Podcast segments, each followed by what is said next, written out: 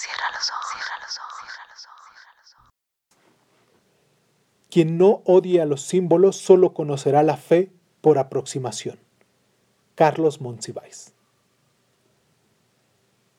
Nadie detesta tanto la nueva religión como el hechicero indígena de Tlapana.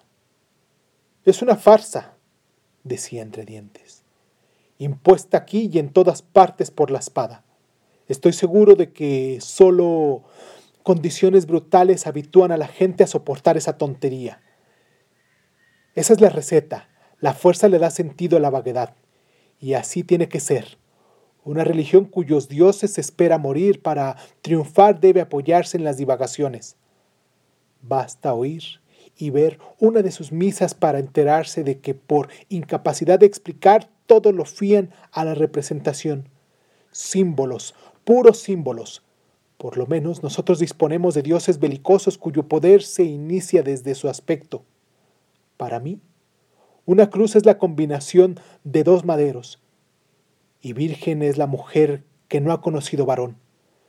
Solo hay que confiar en lo visible.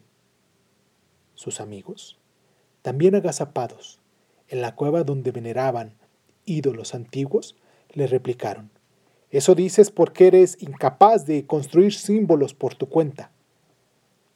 Afrentado, el hechicero procedió a demostrar que su tesis era, eran independientes de su habilidad. Convirtió una piedra en serpiente.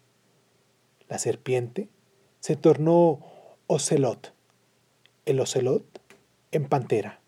La pantera mudóse en halcón, el halcón devino tortuga, la tortuga amaneció águila, el águila se detuvo, fatigada en las rondas de metamorfosis. Los compañeros del hechicero se irritaron. Crear símbolos es muy fácil. Lo que es arduo es hallarle una interpretación conveniente y duradera. El hechicero se lamentó del tiempo que perdía la humanidad construyendo alegorías que luego daba tanta flojera descifrar. Si esto era posible.